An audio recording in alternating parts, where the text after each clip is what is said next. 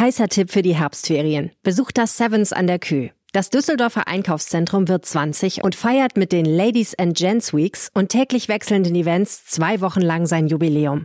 In der Ladies Week zeichnet zum Beispiel ein Pyropainter mit Feuerwerk euer Porträt.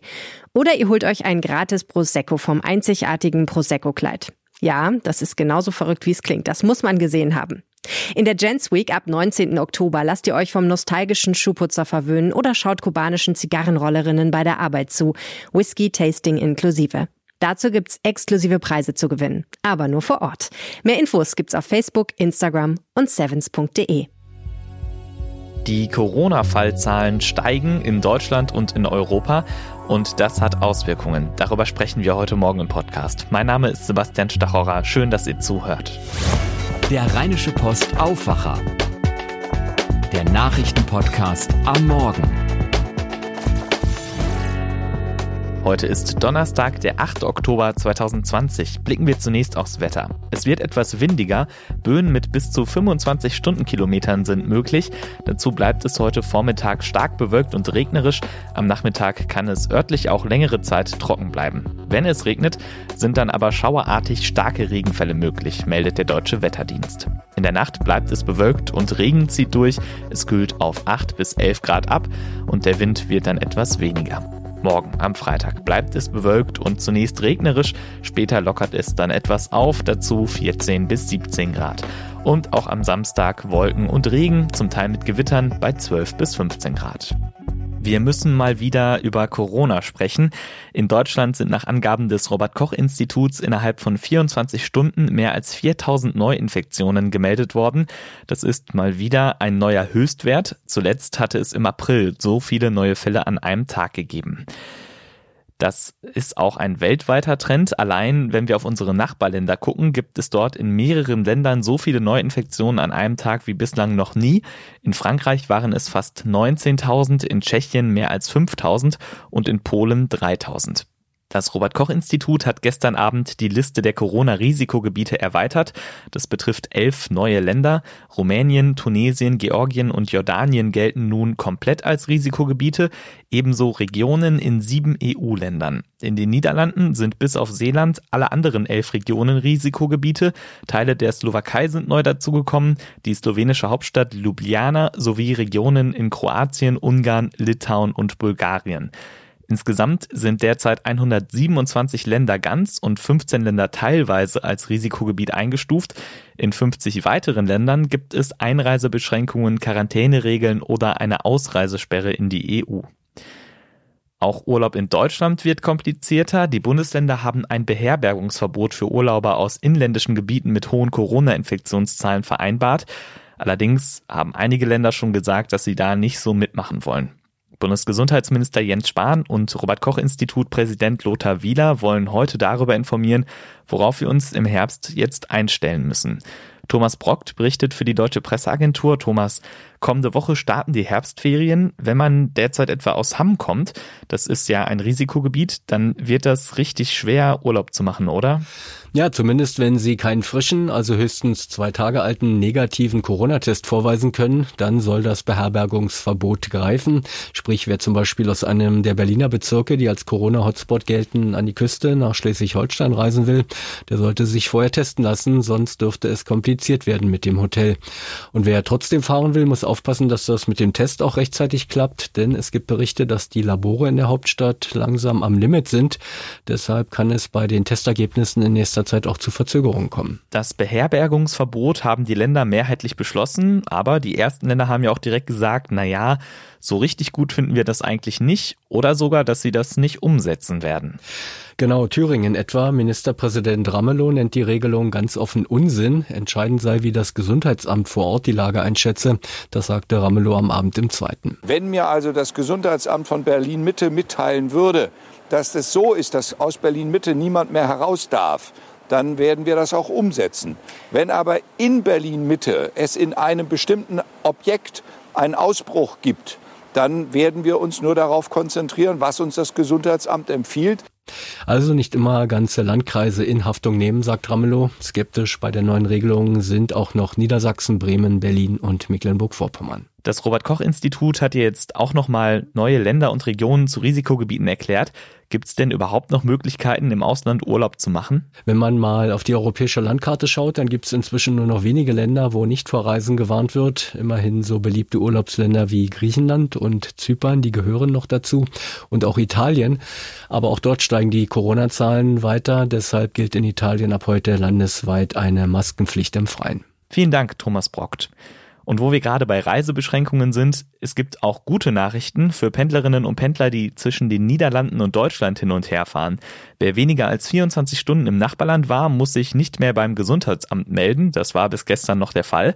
Das gilt explizit auch für Risikogebiete. Wer als Pendlerin oder Student maximal fünf Tage am Stück in den Niederlanden ist oder aus sozialen und familiären Gründen bis zu 72 Stunden, der muss das nur einmal gebündelt melden. Das gilt nun auch ausdrücklich, wenn man Lebensgefährte besucht.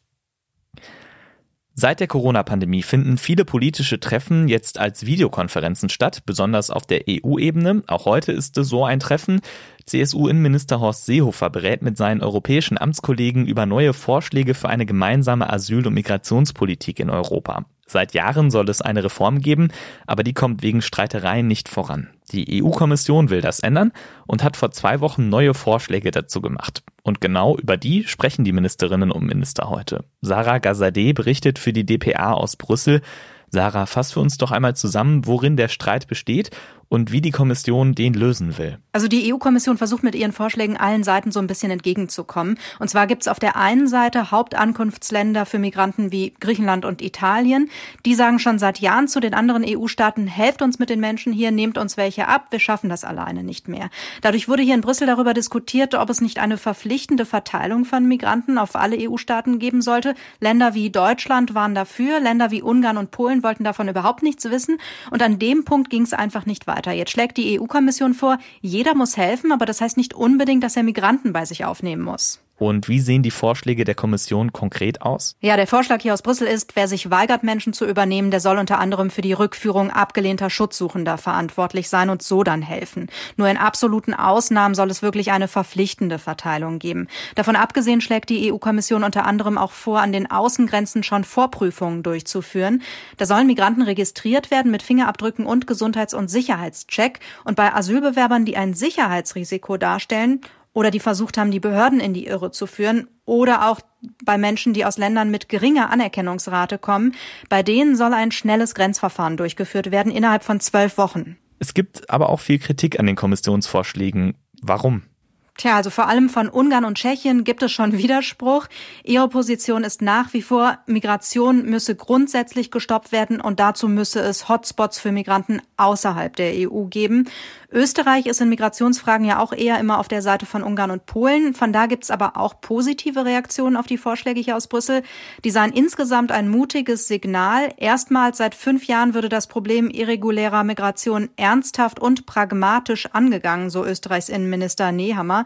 Also es wird sicherlich noch viele Diskussionen brauchen, aber grundsätzlich, glaube ich, kann man schon sagen, dass die EU-Kommission hier einen frischen Impuls gegeben hat. Vielen Dank, Sarah Gazzadi. Die ganze Welt schaut in diesem Monat immer wieder auf die USA. Dort wird in knapp vier Wochen gewählt. Gestern gab es wieder ein TV-Duell, dieses Mal nicht zwischen Trump und Biden, sondern zwischen ihren Vizekandidaten. Der sogenannte Running Mate von Donald Trump ist Mike Pence, der derzeitige Vizepräsident. Joe Bidens Kandidatin ist Kamala Harris. Sie warf der Trump-Regierung vor, Amerika unsicherer gemacht zu haben. Worum es noch so ging, darüber berichtet Sören Gies für die DPA aus den USA. Sören, beim Duell Trump gegen Biden wurde viel rumgeschrien und wenig konstruktiv geredet.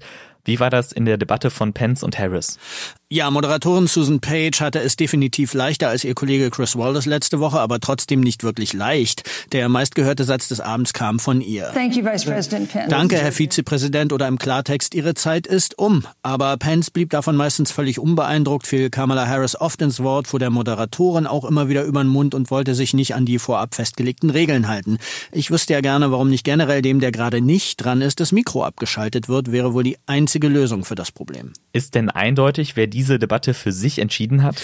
Nicht so richtig, fürchte ich. Beide Seiten haben sich darauf konzentriert, ihre jeweilige Botschaft rüberzubringen und das dürfte ihnen gelungen sein. Die Botschaft von Harris.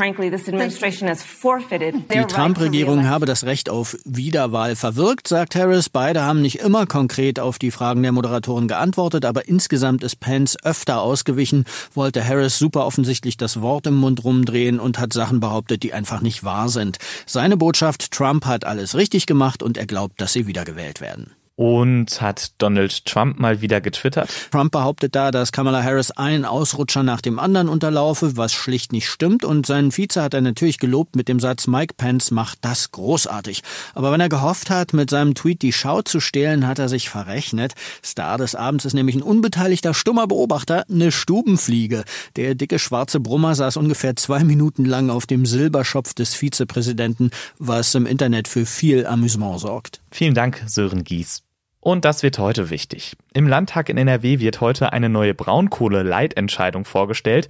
Im rheinischen Braunkohlerevier werden fünf Dörfer umgesiedelt. Das ist umstritten, soll aber nach dem Willen des Landeskabinetts so weitergehen. Konkret geht es um die Erkelenzer Ortschaften Keinberg, Kuckum, Unter- und Oberwestrich sowie Beverath. 2028 soll die Umsiedlung abgeschlossen sein.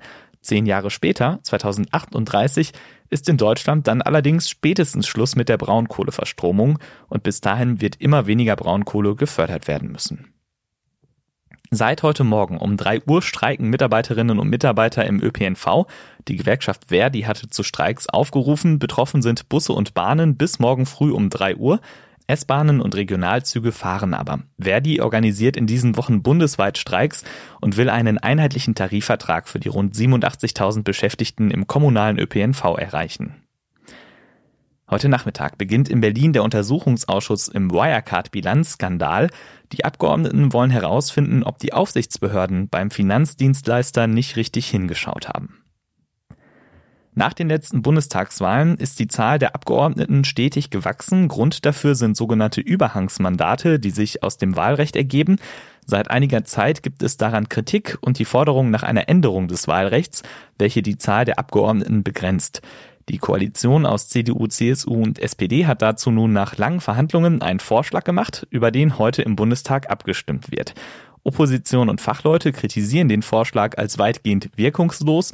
FDP, Grüne und Linke bringen gemeinsam einen eigenen Entwurf ein. Die AfD hat einen eigenen Vorschlag. Dreimal geführt, dreimal den Ausgleich kassiert. Die deutsche Nationalmannschaft bleibt in diesem Jahr weiter ohne Sieg. Im Freundschaftsspiel gegen die Türkei gestern Abend reichte es nur für ein 3 zu 3. In der vierten Minute der Nachspielzeit konnten die Türken ein drittes Mal ausgleichen. Am Samstag wird es dann ernst.